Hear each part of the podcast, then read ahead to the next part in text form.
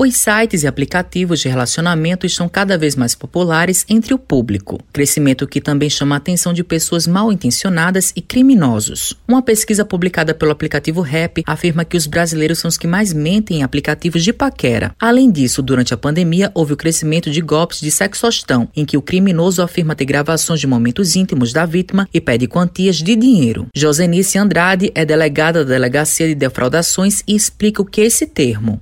O que é sextorção? Sextorção é a prática de extorsão a partir da ameaça de exposição de fotos ou de supostas fotos e vídeos sexuais da vítima na internet. Os criminosos ameaçam divulgar o material a amigos e parentes, caso a pessoa não cumpra o favor que é pedido ou exigido, na verdade, né? É muito desagradável a pessoa ter um nudes vazado. A pessoa que troca fotos e vídeos de conteúdo sexual pode ser vítima dessa modalidade criminosa, que é a sextorção. Esse termo sextorção consiste na união das palavras sexo com a palavra extorsão. É uma chantagem as punições vão depender do crime que se enquadrar. Porque se for esse do hacker, de uma pessoa que você não conhece, ou daquela pessoa que você fez contato através de sites relacionamento, Instagram, Facebook e posteriormente migrou para o WhatsApp, onde compartilhou fotos íntimas, o crime normalmente é o de extorsão. Então tem que olhar qual a pena de extorsão que a pessoa vai poder pegar naquele caso.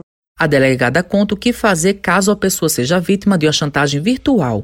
Mas se a pessoa já está sendo vítima dessa chantagem, o que fazer? Primeiramente, não apagar as mensagens com as conversas e fotos, porque isso é, são provas do crime. Salvar, coletar todas as URLs é, encontradas nas redes sociais em que o conteúdo foi divulgado. Fazer uma pasta com os prints organizados por data, imprimir todo o material e também salvar o documento em um pendrive e levar à delegacia para fazer o boletim de ocorrência com todo esse material preservado, né? E principalmente não pagar nenhum valor Pedro Tolentino é especialista na área de segurança da informação, mestre em informática e professor de uma faculdade particular da capital e conta quais são os cuidados que as pessoas devem ter na rede.